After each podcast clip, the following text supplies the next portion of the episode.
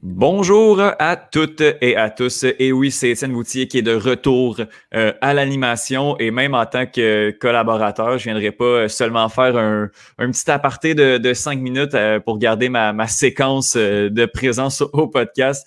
Et donc voilà, je suis très, très, très content d'animer ce onzième, oui, onzième épisode du podcast du Club École. Déjà onze semaines que cette merveilleuse initiative est en marche. Et aujourd'hui, gros panel un peu, euh, je ne veux pas dire euh, diversifié, c'est quand même euh, les noms qu'on entend généralement, mais j'ai l'impression qu'il y a une vibe un peu différente et j'aille pas ça. Les gars, on va commencer par introduire notre ami Pierre-Luc Mongeon. Salut Pierre-Luc. Bonjour Étienne. Salut Étienne, comment vas-tu? Ça va bien toi? Écoute, ça va super bien. Très content d'être de retour. Je pense que ça fait deux semaines que je ne suis pas venu, donc merci de m'avoir aujourd'hui. Oui, puis, puis, bon, pour ceux qui ont, qui ont l'option Patreon, on vous invite à aller, euh, aller vous abonner sur Patreon pour avoir le podcast en live et euh, en vidéo aussi. Pierre-Luc s'est coupé les cheveux. Euh, fin prêt pour la rentrée qui va commencer dans une semaine, une semaine, huit jours en fait. donc, pour prêt pour ses zooms. Et ben écoute, juste une petite parenthèse pendant qu'on est là. la dernière fois que je m'étais coupé les cheveux, c'était, je pense, en janvier. Puis là, euh, la coupe COVID, honnêtement, euh, c'était cool. C'était cool. Mais là, tu sais, il était temps. Je suis allé voir mon, mon, coiffeur. Il m'a même pas reconnu au début. C'était quand même drôle. mais là, c'est ça. Un peu dépeigné, là. Mais bon, ça va aller pour aujourd'hui. Là. on, on t'aime comme ça, Pierre-Luc. Merci. Euh, et en, tant que deuxième collaborateur, c'est aussi sa deuxième apparition au podcast du Club École. Il s'agit de Jean-Christophe Matt. Salut, Jean-Christophe. Salut, Étienne. Ça va bien? Ah, moi, ça va très, très bien. Et toi, ça va? Oui, ça va bien. Très content d'être de retour comme Pierre-Luc. Oui, ben nous, c'est un plaisir euh, tout le temps partagé euh, de, t'avoir au podcast. Donc, euh, re-bienvenue. On a avec nous le dernier et non le moindre. Il s'agit de notre ami Johan Carrière. Salut, Johan. Salut Étienne, bon retour à toi. Bon retour aux deux autres aussi, en fait. Là. Moi, je n'ai pas arrêté, mais vous, on... des nouvelles faces, c'est le fun de vous revoir, messieurs. Ah oui, t'as repris, t'as bien tenu le fort pendant qu'on pendant qu'on n'était pas là quand même. J'ai essayé, j'ai essayé. Et euh, à l'inverse euh, de Pierre-Luc, toi, tu as une petite barbe qui est en train de, de, de s'installer, hein, quand même. Pardon, la, mienne, la mienne grandit aussi, là, je tiens à mentionner. ça, c'est la barbe des séries. Ça, c'est l'avantage de ne pas prendre pour aucune équipe dans les séries éliminatoires de hockey. Tu te laisses pousser euh, autant que tu veux. Puis moi, ben, ça fait juste du bien d'avoir l'air un petit peu plus vieux une fois de temps en temps. ça m'aide un peu quand je vais aller acheter de l'alcool, mettons. Ah oui, hein. pas besoin un petit peu moins besoin de se faire, euh, de se faire carter. Euh, et euh, je, aussi, vous pouvez, là, je vais mettre le commentaire de Jérémy qui nous écoute en direct sur YouTube. Vous pouvez aussi commenter et on va lire les commentaires pertinents. je pense que justement, le Jérémy qui dit qu'il va, va me remplacer en tant qu'officiel spam, comment on pourrait dire en français? Moi, j'aimerais juste savoir, Jérémy, si tu nous écoutes, je m'inquiète un peu pour toi parce que tu n'es pas là ce soir, fait que j'aimerais ça savoir si ça va bien. oui. on sait que Jérémy allait bien mardi, mardi soir, mercredi matin. Mais là, c'est vrai qu'on n'a pas pris de nouvelles depuis un bout, donc c'est quand même bien d'en avoir. All right. on va commencer ce, ce superbe, ce superbe show-là. Bon, euh, Pierre-Luc, tu viens un peu d'arriver à, l'improviste euh, dans le podcast. C'est la beauté de, de, ben, du, Club École. Tu es arrivé comme ça. Tu n'as pas euh, nécessairement de, nouvelles préparées, mais tu viens tout juste de, relayer en fait la, nouvelle concernant un potentiel retour des activités du RSEQ au niveau collégial et universitaire. Donc, est-ce que tu veux nous en parler un petit peu plus? Ouais, ben écoute, il n'y a pas euh, une tonne d'informations à mentionner là-dessus. C'est quand même très simple. C'est que, dans le fond, le premier ministre du Québec, notre très cher François Legault, on le salue en passant parce qu'il nous écoute à chaque semaine, euh, ben, il avait annoncé euh, vendredi passé que, ben, dans le fond, vendredi le 28, pour être plus précis, parce que vous allez sûrement écouter ça demain, le 1er septembre. Donc, euh, c'est ça. Il a, annoncé, dans le fond, que qu'est-ce qui allait se passer avec euh, le RSEQ, dans le fond, le réseau euh, des sports étudiants du Québec. c'est qu'il voulait attendre le 14 septembre avant de potentiellement relancer les, ligues sportives universitaires, collégiales et scolaires en général. Euh, puis ben, dans le fond, ce que là, le RSEQ a annoncé, c'est que ben, tout simplement, ils vont suivre la décision du premier ministre et puis ils vont s'en aller dans, cette direction. Euh, donc, pour tout ce qui est des sports étudiants, universitaires, on va avoir une réponse officielle à savoir s'il y a des matchs et des saisons euh, à compter du 14 septembre. Donc, ça, ça va être la date officielle où ce qu'on va, on va tout avoir une réponse. Et puis, euh, dans le fond, mais c'est ça. Euh, on a bien hâte de savoir qu'est-ce qui va se passer à ce sujet-là parce que les, équipes sont déjà en train de s'entraîner présentement. Donc, est-ce qu'elles vont euh, jouer dans une saison? C'est ce qu'on verra sous peu. Mm-hmm. ça, semble, ça semble être le mot d'ordre, en fait, pour même les activités parascolaires au niveau du secondaire aussi. on avait dit qu'il allait pas avoir d'activité avant le premier mois d'école. Il y a eu un peu de grogne. On a dit, OK, OK, on va juste laisser le, en fait la rentrée aller, voir comment ça va, puis après ça, au 14 septembre, on va prendre une décision à savoir euh, à savoir s'il y a des activités. En tant que moi, personnellement, en tant que coach au RSEQ, là, je, ouais, je regarde ça aller, là, puis euh, je pense que je sais pas comment avec les, les, les, secondaires plus hauts, une journée sur deux. Euh, en tout cas, moi, au niveau secondaire, je sais pas comment on, va réussir à, à, faire ça. Puis comme Pierre-Luc, comme tu le. Oui, vas-y, vas-y. Ouais, ben, je pense qu'on s'en va dans la même direction, mais euh, pour ce faire, il ben, faut que les équipes puis les ligues respectent, dans le fond, euh, mm-hmm. des consignes sanitaires très, très strictes. Mais euh, je pense que ça amène un certain débat qu'on va peut-être lancer plus tard dans l'émission. Mais comment est-ce que tu veux garder des. comment est-ce que tu veux que deux équipes qui ne viennent pas nécessairement de la même école puis de la même ville s'affrontent puis qui ne se mettent pas à risque de transmettre le virus? comment est-ce que tu gères ça? Ça devient vraiment compliqué là. Ben oui, puis le risque, le risque zéro n'existe pas, mais les, sports ont repris euh, fin juillet, euh, en fait euh, mi-juillet à peu près au, Québec. Le risque zéro n'existe pas, mais l'incohérence du gouvernement avec cette décision-là, surtout au, secondaire, c'est de, dire qu'on ne veut pas briser les, les, classes bulles, alors que ben ces filles-là puis ces gars-là qui vont jouer, euh, ben, euh, ils vont jouer la fin de semaine ou ils vont jouer le soir quand même, puis ils vont briser ces, ces, classes bulles-là. Donc, en même temps, dans le cadre de l'école, on veut vraiment pas prendre de risques, mais le risque va être prêt ailleurs s'il n'est pas encadré par l'école. Ben, c'est un, peu, un peu ça qui rentre en ligne de compte. C'est le point de vue vraiment des écoles et du, ministère de l'Éducation, plus que le, le, principe que déjà les activités ont repris au niveau civil. C'est le principe que ben, tu veux pas que ce soit ton école qui soit la cause ou tu veux pas que ce soit ton école qui soit prise avec une éclosion de, COVID-19.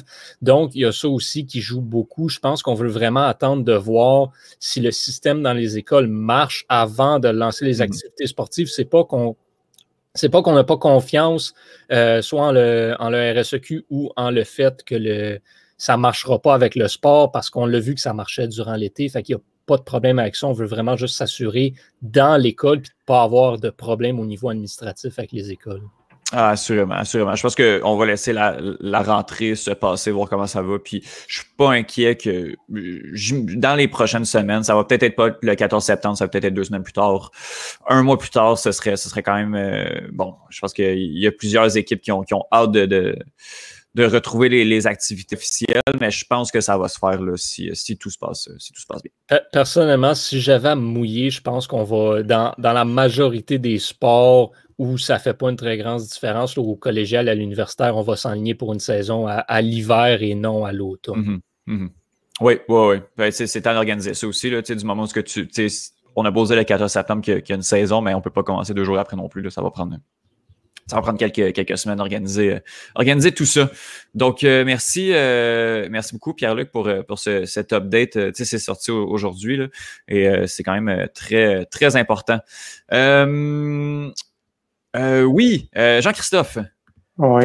Alors, ta nouvelle aujourd'hui, on va parler de football américain. Oui, c'est Johan ne comprend rien au baseball? Pardon. Moi, je ne comprends plus rien à la NFL hmm. parce que les Dolphins, les Dolphins de Miami vont permettre à 13 000 spectateurs qui vont respecter la distanciation physique d'assister à leur match d'ouverture contre les Bills de Buffalo le 20 septembre. Euh, et ça a été appuyé par les autorités locales et de l'État aussi. Donc, il y aura beaucoup de restrictions euh, la taille de la foule sera 20% plus petite que la capacité du stade, estimée à 65 326 chaises. Euh, les partisans et les employés du stade devront porter un masque, sauf lorsqu'ils boivent ou mangent de la nourriture, évidemment. Euh, il n'y aura aucune fête tolérée dans le, stationnement du stade. L'accès au stade sera aussi surveillé et l'heure d'accès euh, de chaque spectateur sera inscrite sur le billet. le stade offrira aussi plus de points d'accès et de sortie pour euh, les partisans afin d'éviter une euh, trop grosse foule. Pour ce qui est de la mise en vente des billets, les détenteurs d'abonnements de saison auront la priorité sur les autres. Et euh, le processus va être déterminé par le nombre de saisons d'ancienneté de ceux-ci. Mais personnellement, ça me dépasse. Je sais pas qu'est-ce que vous en pensez, vous. Je pense qu'il faut que tu le veuilles en tabarouette pour aller voir une game de football avec tout ce qui se passe en ce moment. Puis je te dirais aussi qu'il faudrait. Il faut qu'en tant qu'équipe, l'argent soit quelque chose d'assez important pour toi pour, euh, pour aller ouvrir ça puis mettre à risque 13 000 personnes.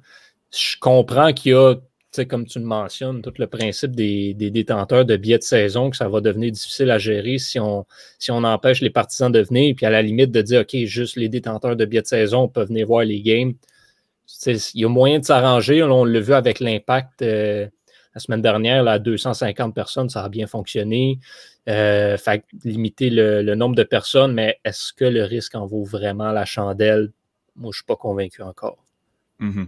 Euh, pour rebondir au niveau des, billets de saison, moi, en tant que, membre et, abonné de, saison chez l'Impact de Montréal, c'est officiel que mes billets de saison ont été reconduits à l'année prochaine. Donc là, j'ai continué à payer, mais euh, en fait, pendant toute l'année, mais l'année prochaine, mes billets me coûteront euh, peut-être la balance de l'augmentation, il va être 30 pièces peut-être. Donc, euh, donc ouais, à ce niveau-là, je pense que l'argument de, des membres bon, tient un peu moins, tient un peu moins la route là-dessus parce que bon, je pense dans la majorité des sports, ça, ça, va se passer, ça va se passer comme ça. Puis, euh, ben, tant qu'à me plugger, là, je vous inviterai à lire mon article sur, euh, tant qu'à ça, sur, euh, sur l'expérience l'expérience au, stade. J'ai parlé à, quelques, à, quelques-unes des 250 personnes qui étaient présentes au stade Saputo pour le, le premier match, en fait, le troisième début de saison de, l'Impact de Montréal qui s'est passé, en fait, au, au, stade Saputo. donc, oui, de ce que j'ai compris, et de ce que tout le monde m'a dit, c'est que, bon, il était 250, c'est les limites que, la santé publique autorise, mais euh, ça aurait été quand même très viable de, rentrer euh, peut-être un 3, 3000 personnes, peut-être 2000 personnes, on va y aller safe, peut-être un, 2000 personnes, ce qui est 10% de la capacité du stade. Euh, là, pour les, les, en fait, à, Miami, on parle de 13 000 qui est 20% de la capacité du stade. C'est peut-être beaucoup, compte tenu qu'on est dans une zone chaude aussi. Euh, donc, euh, oui, peut-être ouvrir progressivement, je suis, je suis pas contre. Il euh, faut faire attention. Je pense qu'il faut que les, mesures soient, soient bien prises. ben, puis, puis qu'on n'y est pas avec, avec rien. Mais je pense qu'à ce stade-ci, au Canada, je, je pense qu'à 10% de la capacité d'un stade, c'est quand même quelque chose qui, qui pourrait être faisable si c'est bien encadré. Je suis d'accord avec toi là-dessus, mais comme tu le mentionnes, le Miami, c'est encore un hotspot là, de, de COVID-19 pas sûr que c'est la meilleure idée de ramasser du monde là. Mm clairement. Euh, Pierre-Luc, avais-tu avais autre chose à, rajouter? Ben, c'est ça. moi, je pense qu'on peut augmenter la capacité. Euh, à combien? Je ne le sais pas. Puis, tu sais, je veux pas, pas un professionnel. Là, euh, je ne suis pas le genre de personne que vous allez lire dans les commentaires sur les euh, publications Facebook de, la presse là, qui, ah qui se pensait docteur et, pro. Non, non, et pro de la santé publique. Mais j'ai le feeling qu'on peut augmenter. Euh, petit commentaire de Jérémy Labrie, petite interruption. 13 000 en Floride, l'humain me surprendra toujours. Mais oui. À quel point est-ce qu'on peut augmenter? J'ai l'impression que là, ça devient touché. Est-ce sais, comment est-ce qu'on fait ça? Faut-il que ce soit des places qui soient précisément attitrées? Faut-il qu'il y ait quelqu'un qui a mesuré euh, le nombre de deux mètres euh, de distance qu'on peut avoir entre chaque personne? Ça devient compliqué. Mhm. Est-ce possible? Je pense que oui. Il faut juste vraiment euh, vouloir le faire et le faire. Mhm. donc, justement, Jean-Christophe, tu vas dans, le même sens un peu, un peu que nous. 13 000, tu trouves ça un peu, un peu beaucoup? Oui, si on fait un parallèle avec le Québec, qui est un des endroits où on sert le mieux la pandémie, c'est seulement 250 personnes qui sont mhm. autorisées dans ce genre de rassemblement. Oui, c'est ça. C'est ça, justement. Je pense que 250, c'est peu. 13 000, c'est beaucoup. Je pense qu'un entre-deux pourrait être, pourrait être très intéressant. Ouais, sauf qu'on s'entend qu'entre 250 et 13 000, l'entre-deux est difficile à gérer. tout dépend aussi justement de la grosseur du stade. Je pense que le stade Saputo a. Tu, je veux dire, la 13 000 au stade Saputo, c'est infaisable parce que le, stade est, beaucoup trop petit. C'est un stade de, 20 000 places et, quelques. Mais un stade de 65 000, euh, peut-être que 6 000 aurait pu être, pour être, pour être raisonnable, à mon avis. Absolument. Donc, euh, merci beaucoup. Euh, Jean-Christophe, pour, pour ta nouvelle. On va rebondir sur, sur Yohan, j'ai de la difficulté avec les noms aujourd'hui. Euh, avec Yohan, tu vas nous parler de tennis aujourd'hui. Oui, oui, exactement. On, a du tennis, on a du vrai tennis, là, enfin. Euh, donc, aujourd'hui, en fait, pour ceux qui nous, euh, qui nous écoutent en direct et sinon pour ceux qui nous écoutent à partir de demain, c'était hier. on a le début cette semaine des, des internationaux des États-Unis au tennis, donc le US Open. oui, un tournoi du Grand Chelem, c'est sans spectateurs, certainement, mais c'est du bon tennis, c'est des grosses têtes de série, c'est du divertissement. On a le tournoi de Cincinnati qui vient de se terminer samedi dernier avec euh, notre Canadien Miloš Raonic qui était en finale euh, perdu contre Novak Djokovic. Euh, tournoi de Cincinnati qui se déroulait à Flushing Meadows à New York, donc très, très intéressant. Donc sur le même lieu en fait que le que le US Open qui a débuté, euh, ben, débutait aujourd'hui. Euh, on avait quelques, gros noms en action. Euh, la journée n'est toujours pas, terminée. Il, y a le, match de Djokovic, justement, qui a été, reporté à plus tard, aujourd'hui. Je pense qu'il pleut là-bas en ce moment. mais non, on avait notre autre Canadien, Denis Chapovalov, qui est 12e tête de série, qui, qui s'est qualifié pour le deuxième tour avec une victoire de 6-4, 4-6, 6-3 et 6-2. Euh, sur euh, l'Américain Sébastien Corda. Donc, on le félicite pour ça. Mais le gros match qui était à surveiller chez les hommes, c'était euh, Alexander Zverev contre Kevin Anderson. Donc, Zverev qui est la cinquième tête de série dans le tournoi. Il l'a emporté 7-6, 5-7, 6-3 et 7-5. Donc, match extrêmement serré contre, contre le Sud-Africain Kevin Anderson. Chez les femmes, euh, eh bien, on avait aussi, euh, on avait aussi quelques, quelques matchs intéressants. Euh, quelques matchs intéressants à suivre. je regarde rapidement. on avait la numéro 1 mondiale, Carolina Pliskova, qui a assez, assez facilement défait son adversaire, l'Ukrainienne Anne-Elina Kalinina désolé si je prononce mal, euh, par la marque de 6-4 et 6-0. Donc, ça n'a pas duré trop, trop longtemps, mettons. Et euh, ben, il y a plus de matchs encore à jouer. On attend, entre autres, Naomi Osaka qui affrontera sa patriote japonaise Misaki Doi. Euh, le match est prévu pour 9 h ce soir. Merci beaucoup. merci beaucoup, Johan, pour cette update tennis. Ça faisait longtemps qu'on n'avait pas eu de nouvelles du tennis. Ça fait, ça fait extrêmement du bien. Euh, et puis, ben moi, je vais vous parler de soccer euh, pour euh, faire changement. donc, deux nouvelles au niveau du soccer. je vais parler de la Ligue des champions féminine de l'UEFA, la Ligue des champions européenne, en fait, qui a été gagnée pour la cinquième fois consécutive par l'équipe féminine de l'Olympique lyonnais par la marque de 3 à 1 face au VFL Wolfsburg en Allemagne. Donc, les buts, euh, Eugénie Le Sommer à la 25e minute, Saki Kumagai à la 44e minute. Et là, euh, comme Johan, je vais m'excuser. À la 88e minute, il y a eu le but de Sarah Björk Gunnar Stodir. Euh, et la réplique allemande est venue à la 50e minute, 57e minute de Alexandra Pop. Donc oui, grosse grosse victoire pour pour l'Olympique Lyonnais qui domine encore une fois l'Europe au niveau féminin. Et euh, dernière nouvelle, euh, en... je vais faire un petit update sur la situation de Lionel Messi. Euh, je vous en ai parlé la semaine dernière, comme quoi, bon, il y avait une, réunion. Euh, au moment où je ai parlé, en fait, la réunion venait tout juste de avec les dirigeants du FC Barcelona qui avaient demandé la démission du président Bartomeu. Donc, Bartomeu n'a pas démissionné et Messi, Messi semble vouloir quitter. de ce que j'avais compris au début, c'est que Messi avait une, avait une clause. En fait, c'est une clause qui, à chaque après, je crois que c'est le, 22 ou le 23 juin, Messi peut décider de quitter l'équipe.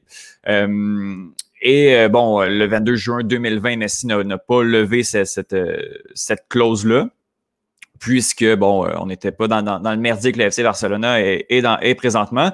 Et bon, ben, c'est au moment où. Euh, en, fait, je pense que le, gros litige, c'est que les avocats de Lionel Messi sont, sont en train d'essayer de, de, de, reporter cette date-là du 22 juin euh, avec toute la situation entourant la, la, pandémie et l'arrêt des, des, des, activités. Donc, on, est, on, on essaye de, de, de, trouver une faille dans le contrat où Messi pourrait quitter gratuitement. Euh, de son côté, le FC Barcelona ne laissera pas partir Lionel Messi pour un prix moindre que sa clause libératoire qui est fixée à euh, tenez-vous bien, 700 millions euh, d'euros. Donc, euh, c'est énormément d'argent. C'est trois fois le, record, en fait, qui, est détenu par, par Neymar au Paris Saint-Germain. Donc, le Barcelone ne veut pas. Une clause libératoire, juste pour, pour vous dire, c'est une clause que si l'équipe ne veut pas négocier avec l'équipe bon, où, Messi est, peut payer ce prix-là. Si Barcelone veut laisser partir Messi pour 100 millions ou 200 millions, elle peut. Mais si elle ne veut pas, euh, en fait, une équipe peut, décider de payer les 700 millions. on s'entend, il n'y a personne qui va décider de payer ces 700 millions-là. Alors, on est, on est un peu au point mort dans cette situation-là. Euh, et Messi, euh, bon, dans les derniers jours, a décidé qu'il ne s'entraînait pas avec le FC Barcelone. Donc, situation, situation un peu triste de voir, de voir cette légende, un des meilleurs joueurs de l'histoire, quitter, quitter son club formateur, quitter le club avec qui il a passé tellement d'années en fait, même pas le quitter, mais juste de voir de la façon dont ça se passe, c'est un, un, peu triste. En fait, c'est très triste. Je suis, loin d'être un fan du, du FC Barcelona, mais de, de voir cette situation-là, ça, ça m'attriste énormément. Et euh, bon, euh, les destinations, on parle très, très, très fortement de Manchester City. Euh, je suis allé voir la cote mise au jeu. en fait, mise au jeu a, fait une cote, en fait, à savoir où, est-ce qu'on voit Lionel Messi? Je crois que c'est au 5 octobre. Euh, le FC Barcelona, ça se situe à peu près à 1,95 et euh, Manchester City à 2,05. Donc, euh, la différence est très, très mince. On parle d'un contrat de 5 ans. Trois ans avec Manchester City, deux ans avec, tenez-vous bien, le New York City FC. Donc, on verrait peut-être Messi en MLS si, si ce, ce, ce contrat-là venait à, à, ben, à, se produire, ce qui ce qui n'est pas encore fait. Oui, euh, j'aimerais ajouter, Étienne, aussi. Euh, Messi, dans le fond, s'il fait ses trois premières années euh, à City, à Manchester City, mhm. il va recevoir 250 millions. Puis c'est quand il va arriver pour ses deux dernières années à New York City que là, il va recevoir le reste de l'argent, donc 250 millions, juste pour deux ans à City. Mais moi, je tiens à mentionner que. à New York, pardon. c'est comme les deux, c'est City. Mais, je tiens à mentionner aussi, là, New York City n'a toujours pas de stade. Est-ce que Lionel Messi va faire un gros nombre de coups de circuit ou va-t-il devenir euh, joueur de baseball? Euh, écoute, il y a beaucoup de mystères qui entourent cette question-là, mais chose certaine, moi, je trouverais ça vraiment plate qu'une légende comme Messi se rende à New York City pour jouer sur un terrain euh, de baseball avec des tailles qui sont même pas conformes. Je trouverais ça tellement plate, ça me ferait vraiment de la peine de voir Messi finir comme ça. Honnêtement, j'en reviendrai pas. Euh, on, rappelle que, New York City FC joue au Yankee Stadium depuis euh, son arrivée dans la Ligue en 2015. Ça fait cinq ans que l'équipe est là et n'a pas encore de stade. Il n'y a même pas encore de projet euh, de, stade. Donc, ce qui est une situation qui est un peu ridicule, c'est vrai. quoique, puis, quoi que Messi dans un petit terrain, c'est peut-être là que ça va l'avantager un peu, les petits espaces et, bon, pouvoir, pour se défaire de quelques défenseurs de, de cette façon. Et c'est vrai que Bon, après, le, Yankee Stadium, c'est il aurait quand même pu tomber sur pire. On aurait pu, on aurait pu tomber sur City Field, le domicile des Mets. Donc, on est quand même allé avec, le, avec un, gros nom, le, oh partisan de baseball qui parle en, le partisan de baseball en moi qui parle, le Yankee Stadium, c'est pas, c'est quand même pas si pire que ça. OK, on va te le donner, mais ça reste quand même un stade de baseball pour euh, le soccer professionnel. Pas, fait pour le soccer, je te le donne. Mais ben, tu sais, je veux dire, moi, le, meilleur exemple qui vient en tête, c'est le stade à Milan, le San Siro. Ben, tu as les, deux équipes de Milan qui jouent là-bas. Là. Est-ce qu'on pourrait, pourrait-tu faire ça en MLS avec New York City puis le Red Bull? Mais je pense que c'est-tu la meilleure option à ce, point-là? Surtout si Messi vient jouer à MLS, je pense que c'est l'option la plus réaliste parce qu'un stade, je pense pas que ça va se construire en, si peu de temps. Là. Ah non, assurément. d'autant plus que New York City veut, veut être dans. Euh, en fait, veut se trouver dans la, la, la, la ville ou l'île de New York, là, alors que euh, le Red Bull de New York joue au Red Bull Arena, qui se trouve euh, en banlieue là, à Harrison, au New Jersey. Donc, ouais, ouais, c'est.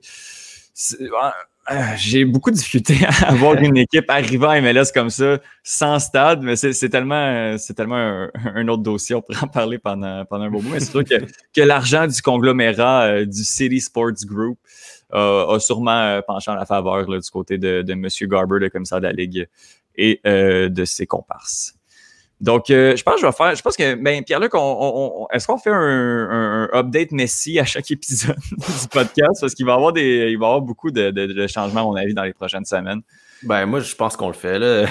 bon. Rendu là, euh, il, y a tout le temps, il y a tout le temps des trucs qui se disent à chaque jour, mais souvent, c'est des choses qui vont se répéter. Euh, mm. c'est pas vraiment des nouvelles.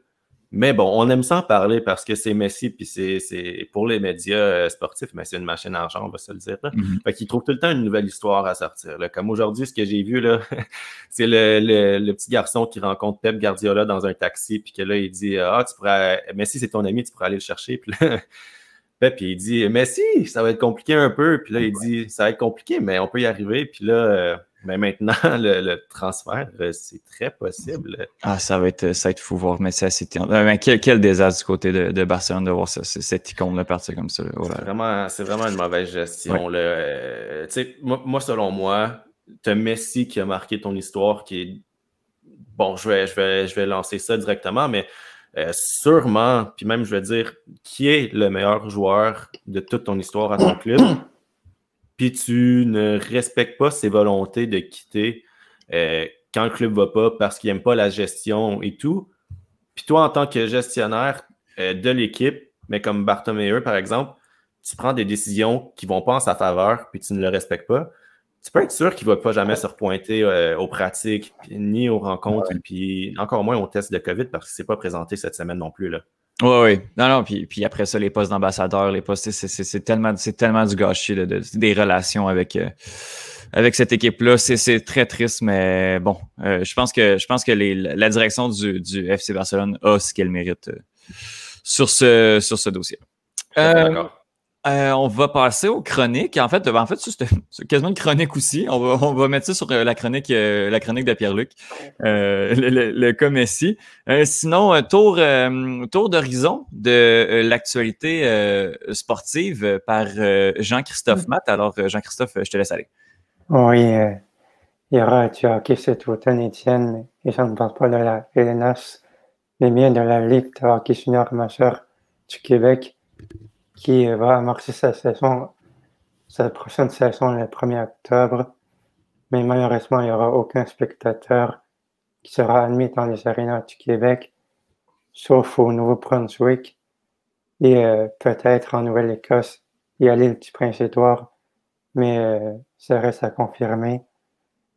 Euh, ça me surprend beaucoup parce que plusieurs propriétaires d'équipes avaient pourtant souligné qu'il que c'était impossible financièrement de tenir une saison sans les revenus ou, qui sait.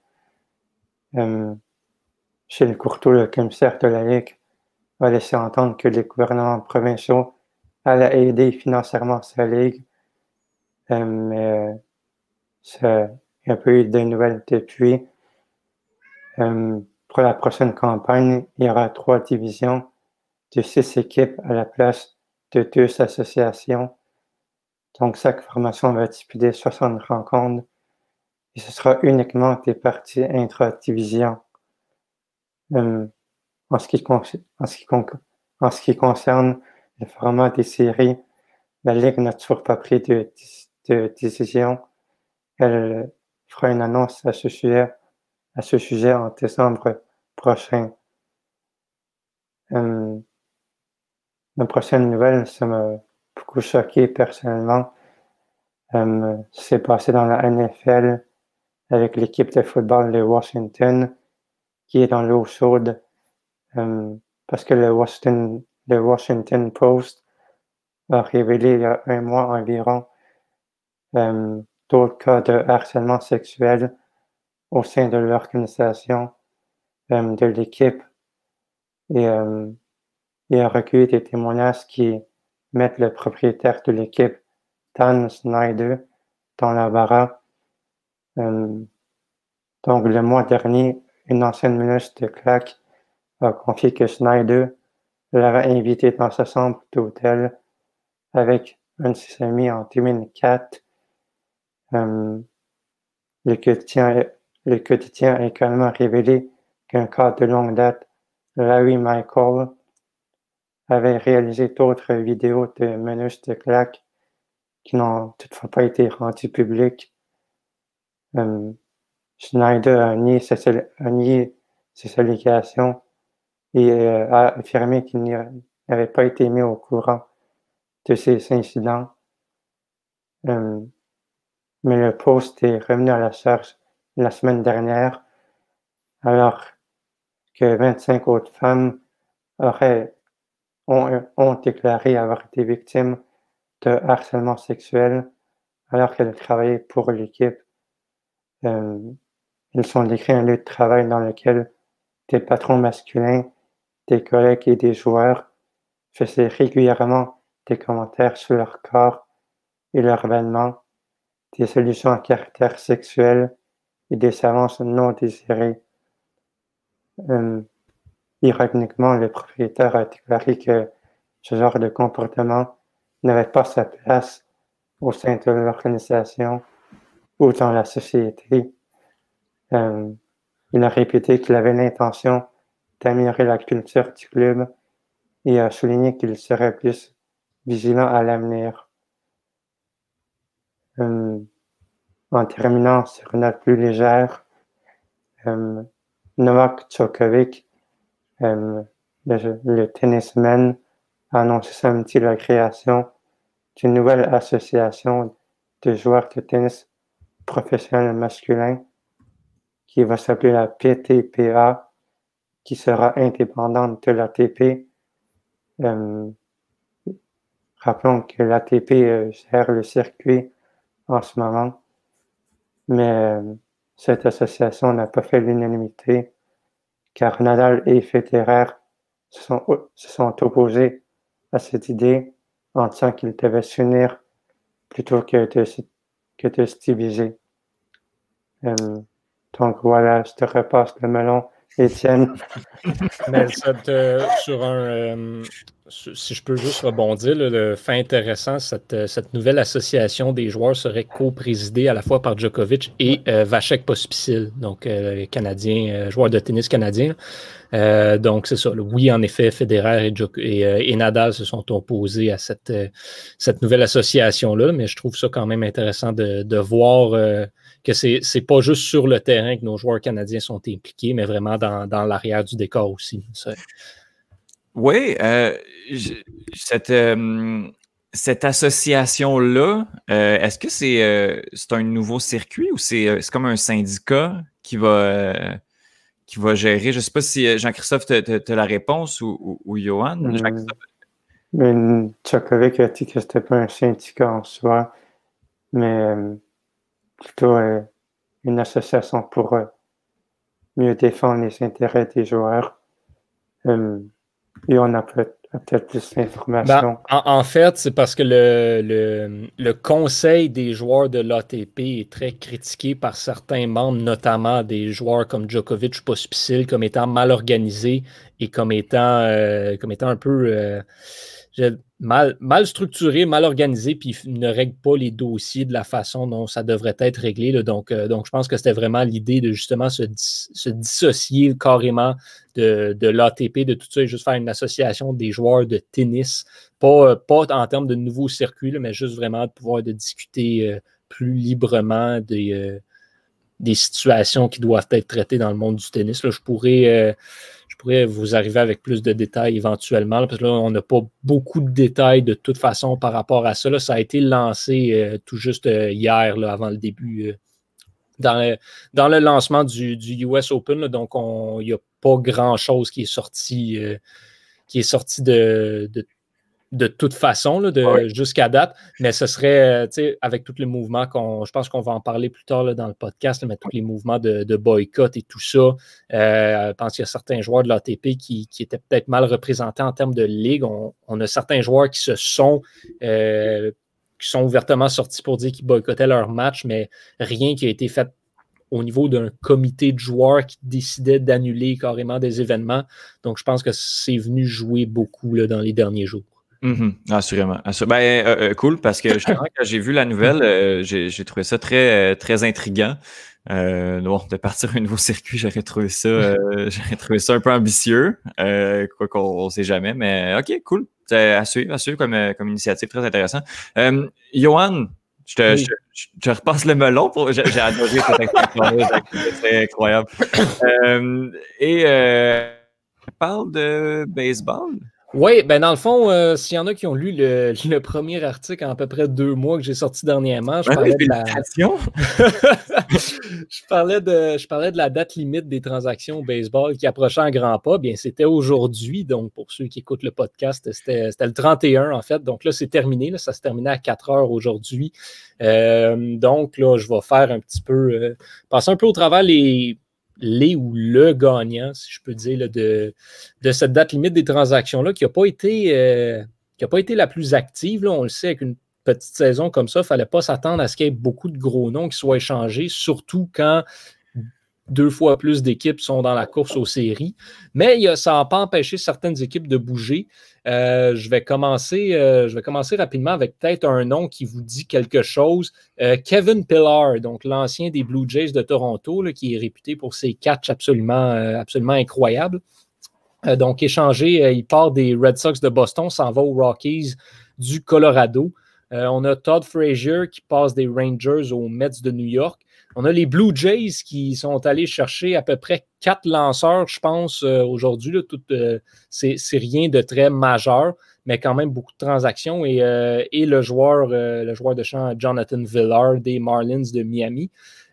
les deux grosses transactions qui ont retenu l'attention, c'est ben, premièrement Starling Marte qui, qui, a quitté les Diamondbacks de l'Arizona pour s'en aller à Miami rejoindre les Marlins. Donc, les Marlins qui surprennent quand même cette saison. donc, euh, ils vont peut-être essayer de pousser un peu plus en allant chercher le, vétéran de 31 ans. Mais la grosse transaction de la journée, en fait, la seule transaction vraiment majeure, c'est Mike Clevenger qui quitte les Indiens de Cleveland pour aller rejoindre les Padres de San Diego qui sont en feu en ce moment. Il leur manquait un bon lanceur comme Clevenger. Euh, il y avait des rumeurs depuis quelques jours comme quoi euh, ils étaient dans la course. Là. Il y avait les White Sox aussi qu'on entendait le nom, euh, le nom de Clevenger qui leur était associé. Finalement, il prend la direction de San Diego.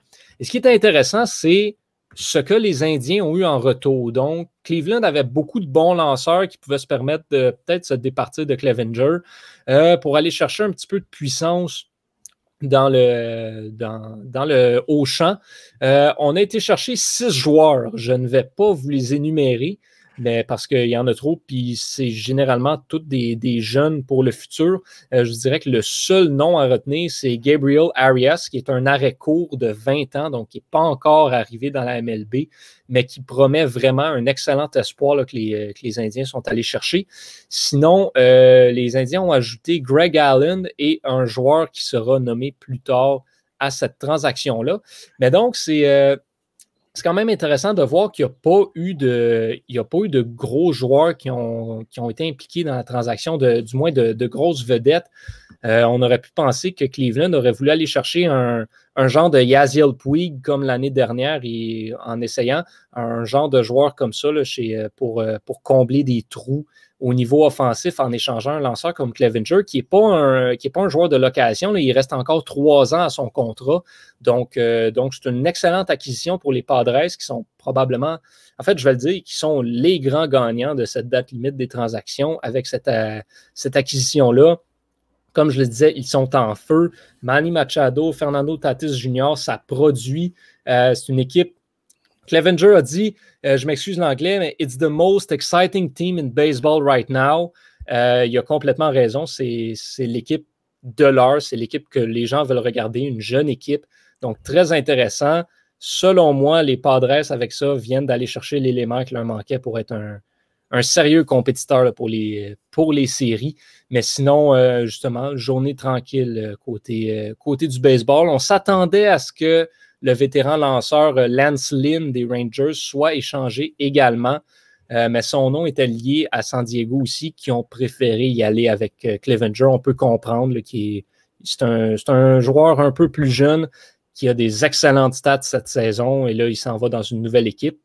Euh, fait intéressant, Mike Clevenger qui a lancé un match. Euh, on se souvient, il avait été suspendu de l'équipe pour ses actions, euh, lui qui avait quitté l'hôtel de l'équipe à Chicago. Et c'est son collègue Zach Plizak qui était toujours en suspension qui va venir prendre sa place au sein de la rotation des Indiens de Cleveland. Donc, cette histoire-là qui est maintenant officiellement clos du côté de Cleveland, les deux lanceurs qui réintègrent euh, les alignements et on met ça, on met ça derrière nous.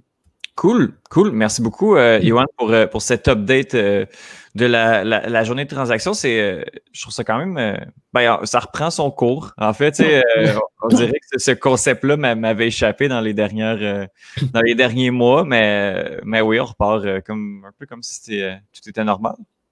Un peu comme si tout était normal. C'est sûr que, bon, après ça, comme je le mentionnais un peu dans mon article aussi, c'est une saison complètement anormale. puis on ne parle pas juste du fait qu'il n'y a pas de spectateurs ou que le calendrier est condensé. il y a des nouvelles règles, toutes. Donc, je pense que là, on commence, on commence, il reste quatre semaines de baseball. On commence à s'adapter, on commence à se préparer. Il va y avoir une poussée de certaines équipes. Puis c'est là que ça va devenir intéressant les équipes à surveiller pour ces quatre dernières semaines-là, ce n'est pas les Dodgers, ce n'est pas les Yankees, ce n'est pas les Padres, c'est les équipes qui sont dans la course. Les Marlins vont être intéressants à surveiller. Euh, des équipes comme ça qui sont dans la course, les, les White Sox, les Rays, ça va être des équipes à surveiller. Les Blue Jays également, ils n'ont pas dit leur dernier mot. Ils sont en feu également dernièrement. Donc, c'est ces équipes-là qu'on veut voir jouer, qu'on veut voir s'ils peuvent se tailler une place. Parce qu'une fois que tu es rendu en série, tout est possible. Puis, mhm. des équipes qui surprennent. Je ne vous apprends rien. Là, il y a ça dans tous les sports, surtout, surtout en séries éliminatoires. Assurément, assurément. Euh, donc, euh, merci beaucoup, euh, merci beaucoup, Johan, pour, pour ce tour d'horizon de la dernière journée des échanges dans la MLB. Très plaisir. Excusez-moi, les gars, euh, je voudrais juste vous interrompre, mais euh, ça, me chicote de ne pas avoir fait, de pas avoir pris position là-dessus, mais pour revenir sur la situation de Washington au football, euh, je pense que c'est important qu'on ait juste un petit espèce de communiqué pour en parler. Là. juste pour dire que c'est complètement dégueulasse, puis que même si, on le sait que le sport, c'est un boys club, mais je, je comprends pas pourquoi que ça arrive encore aujourd'hui. Tu sais, euh, les, l'harcèlement sexuel, les agressions sexuelles, tu sais, c'est quelque chose qu'il faut. Tu sais, moi, je m'y oppose euh, de tout mon cœur parce que je trouve que c'est, ça n'a pas sa place. j'ai de la misère à comprendre pourquoi. Euh, pourquoi ça arrive encore. Surtout dans des équipes de sport, ça ne devrait pas arriver. C'est, c'est le genre de situation que tu dis, man, come on. Sais, comme sans mots je, suis sans mots, puis ça me chicote depuis tantôt. J'essaie de trouver quelque chose à dire là-dessus, mais la seule chose qui me vient en tête, c'est Come on, guys. ça se fait plus. On est en 2020. On est supposé d'être une société qui, se dit, euh, qui veut accepter tout le monde, puis qui veut respecter, euh, ben, respecter les femmes. Mais quand on voit une situation comme ça, euh, moi, ça me révolte. Puis je, parler au nom du Club École, mais moi, je veux, euh, je veux que le club école, puis le club école va être une organisation qui va euh, respecter la cause féministe. Et puis, ce genre de situation-là, c'est des choses qu'on ne veut pas euh, qui se produisent dans le monde du sport et à l'extérieur du monde du sport. Et puis, ce genre de choses qu'on va parler, pas parce qu'on veut en parler, mais parce qu'on veut dénoncer que ça se passe. et puis, on, on veut mettre le spotlight là-dessus aussi, parce que ça arrive beaucoup. Euh, je pense à ton article que tu avais fait, Étienne, à, Croix-de-Bourg, c'est ça? Croix-des-Bouquets à, Croix-des-Bouquets, c'est ça. Euh, on n'en parlera jamais assez. Puis il faut, faut vraiment que, qu'on, en discute, qu'on s'y oppose radicalement, puis qu'on. tu sais, on veut, on veut plus que ça arrive. Moi, je suis tanné de voir ces histoires-là parce que je me dis, on, évolue dessus ou on fait semblant d'évoluer? Euh, je, pense, je pense que tu viens de mettre le doigt dessus. Là. Puis partout, ce, qui, ce, qui, est dommage, c'est que ces histoires-là sortent, là, tout le monde en parle, tout le monde met l'accent dessus. Hey, c'est pas bien, c'est pas bien, ça c'est mal, c'est pas correct. Puis ils finissent par s'en sortir, puis c'est des histoires qu'on oublie, puis ça permet aux gens après ça de le refaire. Puis les sanctions, c'est là le temps de les imposer. Ça, les sanctions, en fait, c'était le temps de les imposer il y a 50 ans. C'est le temps de les imposer maintenant. Je veux dire, je ne veux pas être plate, là, mais propriétaire qui fait des accusés, qui fait du harcèlement sexuel, des agressions sexuelles, c'est en prison qu'il devrait se ramasser, pas juste dans sa maison de retraite à dire Ah ben, on se dit ceci de lui. Non, je suis désolé, ça ne marche pas comme ça, ça ne devrait pas marcher comme ça. Tu sais, des cheerleaders, ça fait partie de l'ADN d'une équipe de football. Demandez aux joueurs, ils vont vous le dire. Ça fait partie d'eux autres, ça anime la foule, ça met de l'énergie dans le stade. Et là, un moment donné, les cheerleaders, ben, ça leur tentera plus d'aller travailler pour les équipes de football parce qu'il se passe toutes ces niaiseries-là. C'est vrai que le football, ben, c'est plate, mais ça va manquer d'ambiance, ça va devenir plus plate à regarder. Puis la NFL qui se vante d'avoir les plus grosses codes d'écoute, ben, je pense que ça va y faire mal le jour où plus personne va décider de l'écouter. On le voit avec le mouvement des boycotts en ce moment. Qu'est-ce qu'il faudrait qu'il se passe s'il y a une équipe qui décide de boycotter le Super Bowl à cause de ces niaiseries-là? Ça va faire très, très mal. Ben, c'est ça. Fait que je pense que les sanctions doivent venir de partout maintenant. Comme tu le dis, on s'oppose totalement à ça, puis on n'a pas le choix. Puis on, s'est fait euh, on s'est fait cibler le club école aussi pour le fait qu'on n'a pas de membres féminins en ce moment euh, au sein de l'équipe. Je tiens à m'adresser à tous les, les auditeurs également.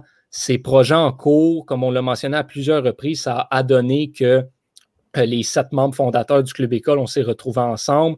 Euh, on avait l'idée commune, on a lancé ça. On a ouvert ensuite le, club école aux, gens de, notre cohorte d'études en journalisme. Euh, des candidatures féminines, on en a eu une, on l'a retenue. pour l'instant, c'est pas clair encore, mais fait, pour rassurer tout le monde, on travaille là-dessus. S'il y a une opportunité qui se présente d'avoir une collaboratrice au sein du club école, c'est sûr qu'on va absolument sauter dessus. Puis euh, on, veut, puis on va l'ouvrir à plus de monde dans le futur, c'est sûr. Euh, que pour l'instant, on parle peut-être à travers notre chapeau, mais c'est quand même une cause qui nous tient à cœur. Ouais, est-ce que juste une petite correction. Le, oui, oui, ce que tu dis, c'est très bon. Juste, euh, j'ai eu, euh, c'était moi qui s'était chargé un peu du recrutement. Mm-hmm. Euh, il y en a une qui fait partie de l'équipe qui a juste pas eu le temps encore parce que, bon, ben, elle travaille beaucoup. on va pas, on va pas la mentionner, on va la laisser se présenter elle-même parce que personnellement, j'ai hâte qu'elle arrive. puis j'ai eu deux ou trois autres filles qui, qui m'avaient écrit, mais ça n'avait pas été plus loin que ça. Euh, j'espère, j'espère que l'intérêt va revenir euh, puis que ça va se donner euh, pour les avoir dans l'équipe. Avec la rentrée, là, ça devrait. Oui, oui, c'est ça. je suis bien confiant. Je, suis bien confiant de ça. Mais je pense que tu as dit aussi, tu as fait un bon parallèle qui nous amène à notre prochain sujet. Là. Excuse, Étienne, je prends un peu de ah, place mais on, s'en va parler aussi du, mouvement Black Lives Matter qui se passe en même temps dans le monde du sport. Et puis, Étienne, je vais te laisser continuer. Je voulais juste faire le petit pont entre les deux. Oui. Mais on en discute Oui, bon, ben, c'est ça, mais euh, de toute façon, au niveau des, abus, du harcèlement, je pense que j'en ai beaucoup parlé, puis euh, j'ai beaucoup d'heures de, de, travail là-dessus. Donc, euh, donc ouais, vous avez très bien résumé le, la problématique. oui, donc, une autre, une autre problématique à laquelle le, club école s'oppose, ben, je crois que c'est le racisme. bon, là, je, je, vais faire rapidement qu'est-ce qui s'est passé euh, dans la semaine dernière. Donc, euh, oui. Euh, donc, tout le monde a vu, ben, tout le monde ou presque a vu le, vidéo du, de, l'Afro-Américain Jacob Blake qui a été tiré dans le dos à sept reprises par un policier de la ville de, de Kenosha, Wisconsin, alors qu'il ben, alors qu'il était ben, euh, qui était non armé. Euh, il tentait de regagner son véhicule après un conflit domestique. Les, le policier le, tenait au chandail. Donc, bon, la question, c'est est-ce que c'était nécessaire de, vider son chargeur dessus?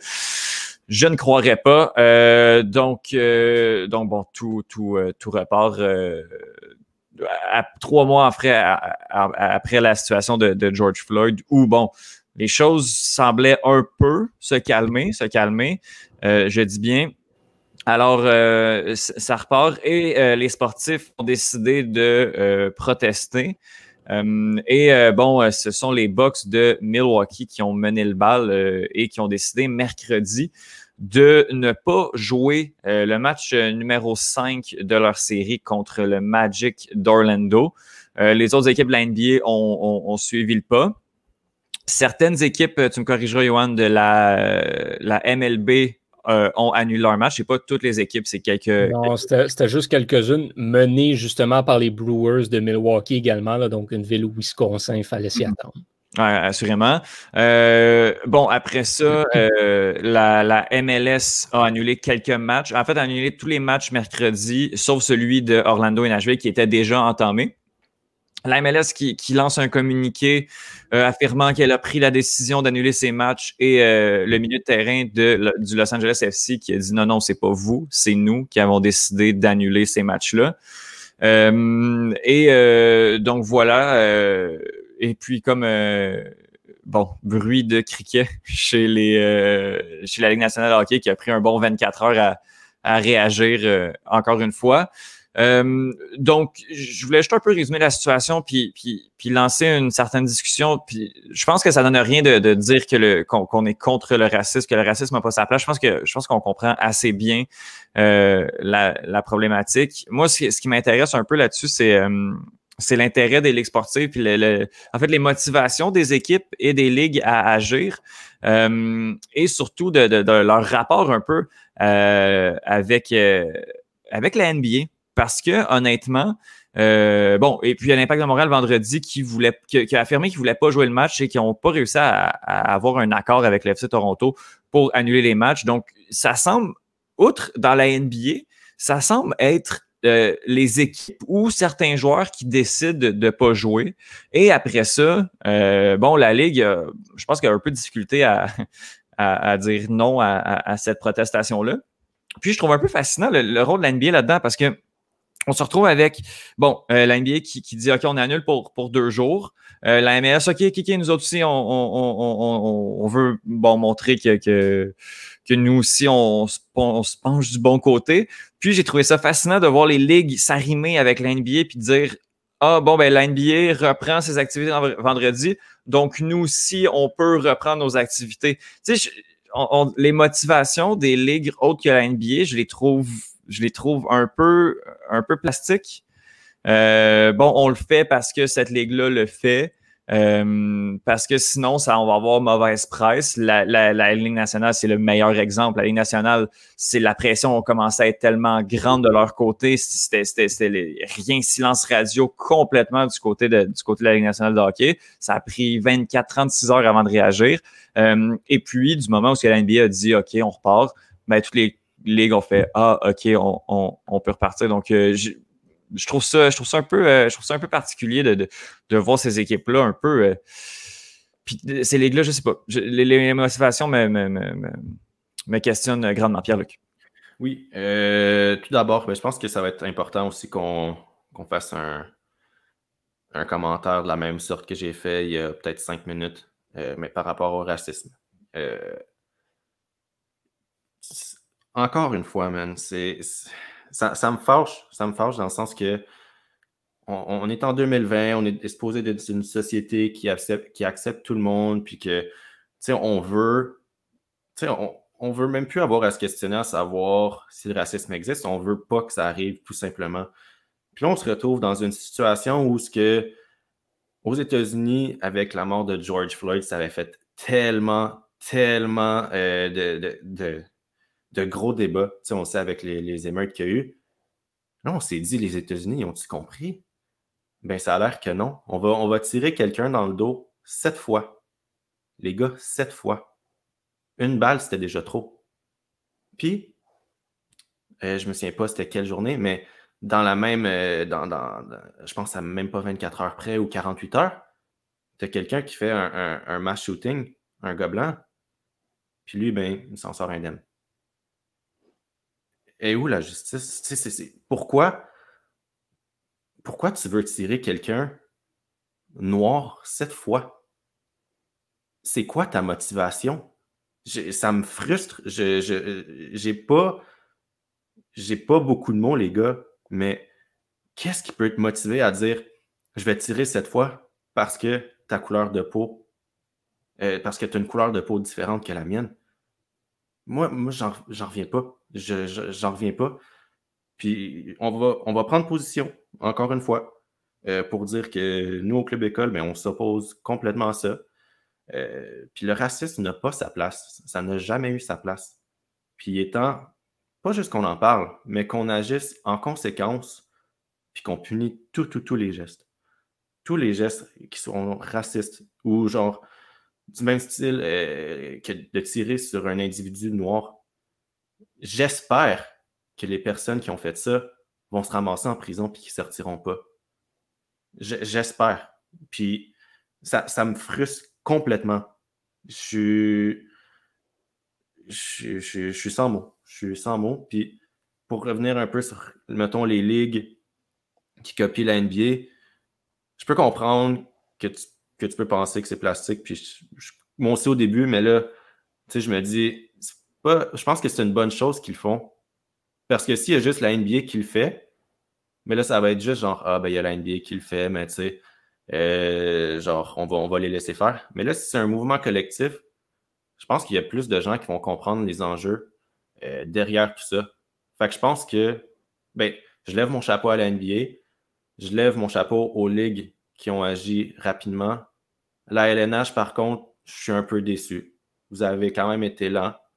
Euh, c'est ça. Vas-y, vas-y. Ouais, c'est ça. moi, j'ai un point à amener là, que, tu sais, je pense qu'il faut prendre en considération quelque chose. C'est surtout les joueurs qui se sont levés dans les ligues qui ont dit nous, on ne joue pas. Euh, dans la NBA, c'est qui qui parle? C'est LeBron James. On s'entend quand LeBron James il dit moi je joue pas, ben généralement toute son équipe va dire ok nous non plus on joue pas. Mhm. Euh, quand Giannis Antetokounmpo des Bucks dit moi je joue pas, ben les Bucks ça leur tente pas beaucoup de jouer sans lui. Fait qu'ils disent ben on joue pas c'est des gros noms qui polarisent, pas juste sur la scène du basketball. C'est des noms qui sont connus à travers le monde. Eux, ils ont un impact. S'il fallait que, genre, l'arrêt court des Orioles de Baltimore arrive et dise Hey, moi, j'ai pas envie de jouer, probablement que le monde s'en contrefoutrait, malheureusement, parce que ça n'a pas le même impact. Euh, on parle d'un certain José Iglesias, pour ceux qui s'intéresseraient. C'est pas la même chose les, gros noms mènent la charge dans la NBA, ce qui n'est pas le cas des autres ligues. Dans la LNH, par exemple, euh, ceux qui parlent fort, qui font beaucoup de bruit avec ça, c'est les Evander Kane, les Matt Dumba, euh, tous ces joueurs-là qui ont parti la nouvelle association euh, des, joueurs pour défendre justement, je ne me souviens plus du nom exact, excusez-moi, pour défendre ces noms-là. Mais dans tous ces joueurs-là, à l'exception de Ryan Reeves, il n'y en a pas un qui est dans les séries en ce moment. Fait Ryan Reeves, avec les, avec les Golden Knights de Vegas, euh, c'est un batailleur. Si lui décide qu'il ne joue pas, puis que ses coéquipiers sont des égocentriques, ben, ils vont dire ben, regarde, Ryan Reeves, on n'a pas besoin de lui pour gagner une game. Fait qu'on va aller jouer pareil. Mais à part de ça, il n'y en a pas d'autres joueurs, justement, qui prennent action comme ça. Les joueurs qui prennent les actions, justement, et qui sont ceux qu'on entend le plus parler et qui sont le plus au front pour dénoncer ce mouvement-là, ils ne sont pas dans les bulles en ce moment. Ils n'ont pas pu dire Hey, on va boycotter, on ne jouera pas. Ça fait les, les chefs de ce mouvement-là, justement, n'étaient pas là pour prendre action. Là où des ligues comme la LNH ont failli à la tâche, c'est qu'il n'y a personne, justement, qui s'est levé pour prendre le relais par rapport à ça, euh, pour, faire, pour faire ça à temps. Si on regarde les équipes qui restent, euh, qui restent dans la course, euh, si je pense à l'Avalanche du Colorado, mais Nathan McKinnon, il est sorti pour dire Je regrette d'avoir joué, j'aurais pas dû, j'aurais dû me lever, j'aurais dû le faire. En effet, man, t'aurais dû. Malheureusement, il ne l'a pas fait. Si on pense à d'autres équipes comme ça, il y a des joueurs qui se lèvent maintenant, mais ça a juste été un peu trop tard. C'est pour ça que la Ligue a reçu. Si je pense à des, des joueurs comme Bo Horvat, comme Gabriel Landeskog, euh, les capitaines de ces équipes-là avec Golden Knight, avec les Golden Knights, justement, tu as d'autres joueurs, tu as les Mark Stone qui, euh, qui justement continuent, là, justement, qui ont pris le relais. Mais il aura fallu beaucoup, beaucoup, beaucoup de pression de la part des joueurs comme Evander Kane, comme Matt Dumba, de la part de certains partisans et de la part des autres ligues aussi pour que finalement ça arrive à quelque chose. Je pense qu'il y a ça qui a, mm-hmm. joué, euh, qui a joué beaucoup dans le cas de la Ligue nationale de hockey. c'est vrai, c'est un, point, un point intéressant que, que tu amènes. Euh, oui, je pense que les leaders de la NBA sont, sont les leaders surtout afro-américains. On s'entend que la Ligue nationale de hockey, c'est une ligue qui est très, très, très, très blanche. Tu voulais parler de la Hockey Diversity Alliance. Exactement. Qui, avait, été, qui été fait. C'est vrai que, oui, je te, euh, là-dessus. Puis, euh, puis, je m'excuse aussi parce que je viens de penser justement, je, revois les images de la conférence de presse qui a été donnée la journée du boycott. Il y a Pierre-Édouard Bellemare aussi qui fait partie de cette alliance-là, qui joue pour euh, l'Avalanche du Colorado. Mm oui, euh, je, comprends, je comprends le point, mais il y a aussi la, communication des, ligues et des Canadiens a fait un communiqué le jeudi soir à 10-11 heures le soir. Un communiqué, ça n'a aucun sens, c'est ridicule. Qu'est-ce qu'un communiqué, ça va changer? Ben, c'est une prise de position. C'est un message, c'est de montrer que. Puis, tu vas les commentaires en dessous, tu peux comprendre pourquoi ils ont attendu aussi longtemps avant de faire le communiqué, puis pourquoi ils l'ont caché. Tu envoies un communiqué à 10 h le soir, tu veux le cacher. Mm. Tu veux cacher ton communiqué parce que tu veux que la com se fasse un peu en douce, tu veux dire que tu le fais, mais tu as, une certaine fanbase qui, qui, qui, puis beaucoup sur les réseaux sociaux, ils ont été très vocales. Tu as une fanbase qui n'a pas apprécié que les Canadiens soient contre le racisme. Je, vais juste laisser ça comme. ça, ça, parle de soi-même, en fait. C'est ça. C'est ça. Puis c'est une des raisons pourquoi la, Ligue n'a pas voulu. une des raisons pourquoi les Ligues n'ont pas voulu assumer. Puis qu'ils le fassent, c'est très bien. Euh, mais après ça, de le faire parce que la NBA le fait, puis d'arrêter parce que la NBA a arrêté, ah, je, trouve ça ridicule. Puis après ça, qu'ils le fassent, puis tant mieux parce que j'aime mieux que ce, soit plastique que ce soit pas fait. Mais sur certains cas, on le fait parce que la NBA le fait. Puis au moment où on a arrêté, c'est parce que la NBA a dit à tout le monde, aux ligues nord-américaines, OK, gang, vous pouvez repartir. Je vais me permettre. Euh, oh, vas-y, finis. Non, non, vas-y, vas-y. je, pensais que tu avais fini. Mais euh, si je me permets de rebondir sur ce que tu dis par rapport aux partisans, euh, vous irez voir sur les réseaux sociaux, sous les pauses justement officielles de la MLB, les pauses qu'ils ont faites par rapport au mouvement de ce boycott-là, les commentaires qui sont là de vieux mononcles assis dans leur salon qui sont pas contents que leur équipe ait cancellé une game une soirée. on s'entend, tu as été un soir sans voir ton équipe jouer à la balle. Ça aurait pu être une game qui a fini 1-0 en dixième manche, ça aurait été plate en tabarnouche. Mais non, monsieur t'es pas content que son équipe décide de pas jouer pour une raison qu'il trouve complètement stupide. Fait qu'après ça, tu te ramasses avec ça. Il est là le fléau de la société. Mais après ça, je pense. Non, continue. J'ai rien d'autre à dire. Je ne sais pas qu'est-ce que je peux dire d'autre. C'est sûr que, bon, il faut, faut, relativiser aussi les commentaires sur les réseaux sociaux. C'est pas, c'est pas, je pense pas que ce soit la majorité aussi. Pas la majorité, pour Canadiens, pour MLB non plus. Euh, c'est loin d'être la majorité. Euh, par contre, il faut que les clubs mettent leur culotte puis euh, envoient promener ces, ces gens-là aussi. Sauf que là, après ça, tu viens taper dans le portefeuille.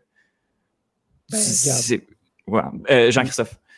Oui, euh, je voulais rajouter là-dessus euh, ce qui m'a le plus choqué par rapport à la Fiat de Jacob Blake, c'est que Donald Trump n'en a jamais parlé lors de son discours à, la convention républicaine, alors que la Fiat avait lieu quelques heures plus tôt seulement. je pense qu'il devrait condamner ces actes de racisme pour envoyer un message aux Américains? Ben, c'est dur de condamner des gestes racistes quand tu es raciste. C'est surtout dur de condamner des gestes qui ont été posés par les gens qui votent pour toi en campagne électorale. C'est le portefeuille, c'est les motivations tout le temps. Tout le temps. C'est le jour où ces gens-là vont être capables de mettre ces motivations-là de côté que ça va peut-être changer. Le jour où justement euh, Canadien de Montréal va remettre à sa place le monsieur qui a euh, écrit un commentaire stupide sur Twitter, c'est le jour où que la NBA va répondre à monsieur qui n'était pas content parce que justement, on parle beaucoup là, sur les réseaux sociaux, vous allez voir, il y a beaucoup, beaucoup de monsieur qui se prononcent contre ça. C'est pas beaucoup de madame, c'est beaucoup des messieurs pas contents d'un certain âge. Oui. Pas être plate, là, mais à un moment donné, ces gens-là, il ben, faut que quelqu'un les remette à leur place. Mhm. Puis le jour où ces gros noms-là vont aller, là, je te dis pas, je demande pas à la MLB de répondre individuellement aux 800 commentaires, mais faut que quelqu'un le fasse. Non, mais au niveau du Canadien, cache pas ton communiqué. Ça, Cache ça, pas ton communiqué. Drop-le le pas quand tu sais que personne va le voir. Tu sais, c'est pas obligé de répondre aux commentaires, mais de, de- de faire ce move-là, c'est de faire regardez, on est contre, là. On, on le pense clairement. Là. Je pense pas que les gens de Canadiens soient racistes. On le pense clairement, mais on veut pas s'aliéner cette fanbase-là de vieux monsieur racistes. Fait qu'on va juste le cacher puis on va le dire tout bas au lieu de, l'assumer. C'est juste ça. Sors tes communiqués puis, fais-en des mouvements. Puis, tu sais, embarque dans, dans les trends, même si ça sonne plastique, mais cache pas tes communiqués. C'est enrageant. Ça n'a aucun sens. Ouais, je suis d'accord avec toi. Tu sais, quand tu publies un communiqué comme ça, assume-le. Ben, pas assume-le, mais genre, assume ta position. Mais c'était pas Ouais. assumé. C'était à 10 h un jeudi soir. Mais c'est ça, mais Tu sais qu'il y a moins de monde qui vont le faire. Euh, continue, Johan, là, puis je vais, je vais continuer après. là. Non, je, moi, j'ai j'ai ri- j'ai rien à dire. Justement, c'est- Mais- je, je continuais. sur- J'allais rebondir sur ce que tu disais. Là, fait que vas-y, t'es bien parti. Surtout, surtout que Montréal, c'est une ville où il y a énormément de diversité culturelle. Le fait que tu publies ça à 10h le soir, tu t'en vas pas chercher. Moi, moi, je te dis, fais-le à midi quand tout le monde est là. Tu le fais à midi, tu espères que tu vas aller chercher autant de monde que possible. Tu vas en choquer beaucoup, oui. Mais choque-les. Assume ta position. Puis s'ils sont pas contents, mais tant pis pour eux. Ça veut juste dire que tu vas avoir une fanbase qui va être beaucoup plus respectueuse et inclusive. Je pense que c'est ça l'affaire. Puis j'aimerais rajouter aussi euh, un podcast que je suis tombé là-dessus cette semaine qui parlait dans le fond euh, du racisme dans le sport. Euh, dans le fond, je vais vous dire, le podcast, c'est Sans restriction de Kevin Raphaël. Hmm, puis c'est son oui. épisode 29, Mhm. le racisme et sport. Je suis tombé dessus pour la première fois euh, en fin de semaine. Euh, puis ça parlait de, de racisme, dans le fond, euh, il- au moment où ce que George Floyd a été tué. Puis là, encore aujourd'hui, c'est tellement d'actualité que tu te dis, waouh, pourquoi qu'est-ce qui s'est passé avant est encore d'actualité comme ça, genre dans le sens où que ça rien n'a changé, puis on a eu la preuve euh, cette semaine avec, euh, avec Blake qui s'est fait tirer cette fois. Rien ne change. Rien ne change, puis c'est comme ça. Euh, puis je vous invite vraiment à aller l'écouter parce que qu'est-ce qu'ils disent dans le fond dans ce podcast-là, sais, sont, beaucoup mieux placés que nous pour le dire parce qu'ils ont vécu du, du racisme eux. Et puis ils ont vraiment, ils apportent vraiment des bons points de vue. Puis euh, honnêtement, c'est c'est une bonne heure, mais c'est une bonne heure investie. Mhm. C'est tout ce que j'ai à dire là-dessus. Cool. Euh, je pense qu'on va terminer Si cette discussion. euh, Ouais, non, vas-y, vas-y. Ouais. Peut-être un dernier point sur, sur la fanbase. là. Je serais curieux de voir la fanbase que tu vas perdre, combien tu vas en gagner d'autres avec si, si justement tu assumes ta position comme ça. Puis, anyways, cette année, là, il n'y en aura pas de partisans.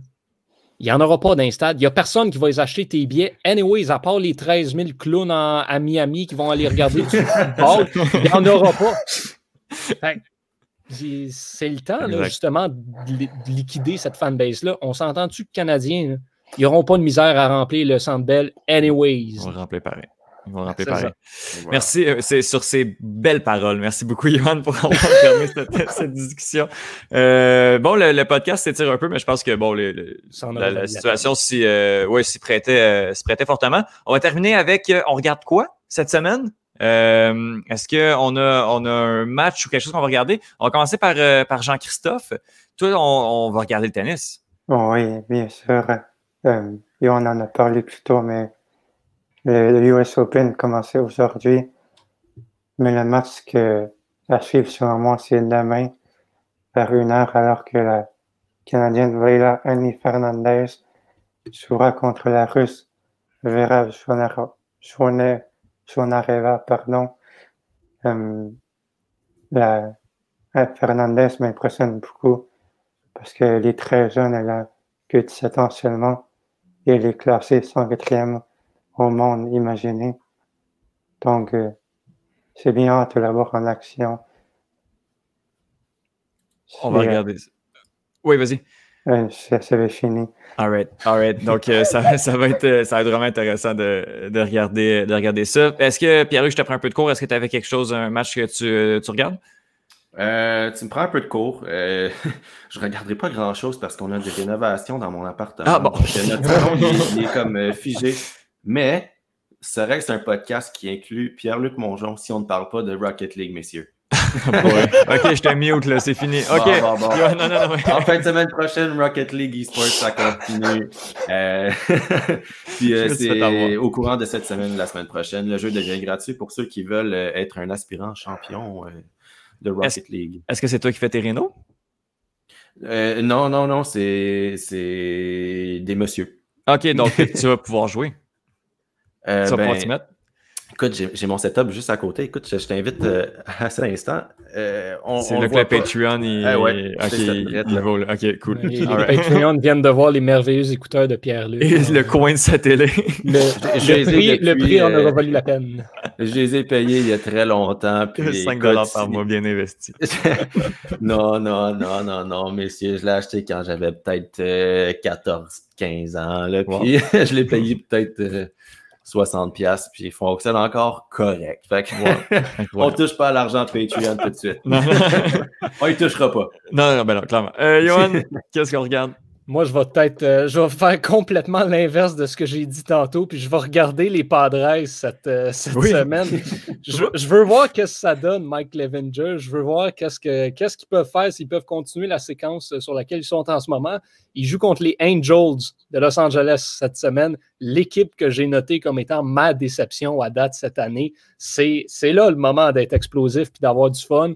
Puis, euh, puis c'est ça. sinon, on va regarder, bien sûr, suivre toute l'action justement des équipes dans la course aux séries. La course aux séries qui, je te dirais, elle commence maintenant là, dans la MLB.